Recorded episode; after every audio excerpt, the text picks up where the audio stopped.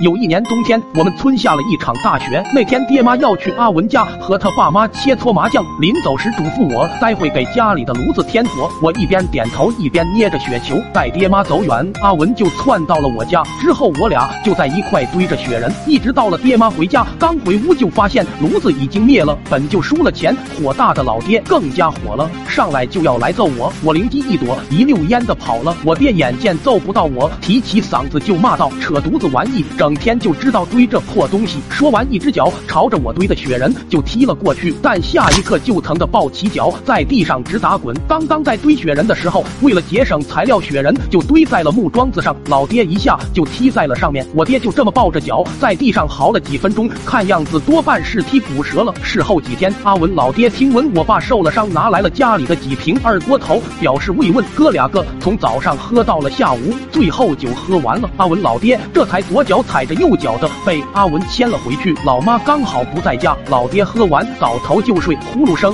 打得震天响。在一旁看电视的我受不了，就想着拿胶布粘住我老爹的嘴。刚走到床边，就见我爹身上全给汗水打湿了，一手摸在额头上，那温度可以煎韭菜盒子了。心想这一定是发烧了，正不知所措的时候，突然想起爷爷曾教我的方法，发烧的人要立马给他降温，让温度降下去。于是我连忙去喊来阿文俩。人合伙把我爹抬到了屋外，用雪埋上了，只露出一个头。等了几分钟，我爹的温度有所下降，但依旧不省人事。这时，一旁的阿文说道：“掐他人中，这也算提醒了我。”当即上去就掐住我爹的人中。阿文在身后也用力推着我，都掐得发紫了，也不见我爹有任何反应。阿文唉声叹气的拍了拍我的肩膀，道：“棍子，你爹好像不行了。”我顿时眼圈就红了，抱着我爹哭的那个伤心呢。阿文在旁好像一瞬。瞬间想到了什么？我爹就是因为和他爹喝了酒才这样的。阿文瞬间就开始往家跑，我当时正哭着呢，特么的我爹就打了一个喷嚏，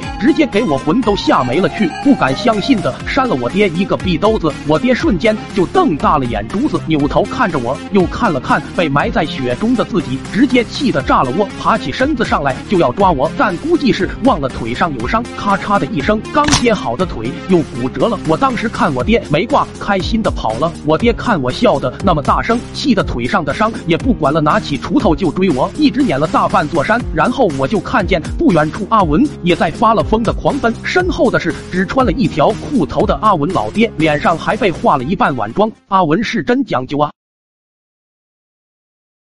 西瓜视频。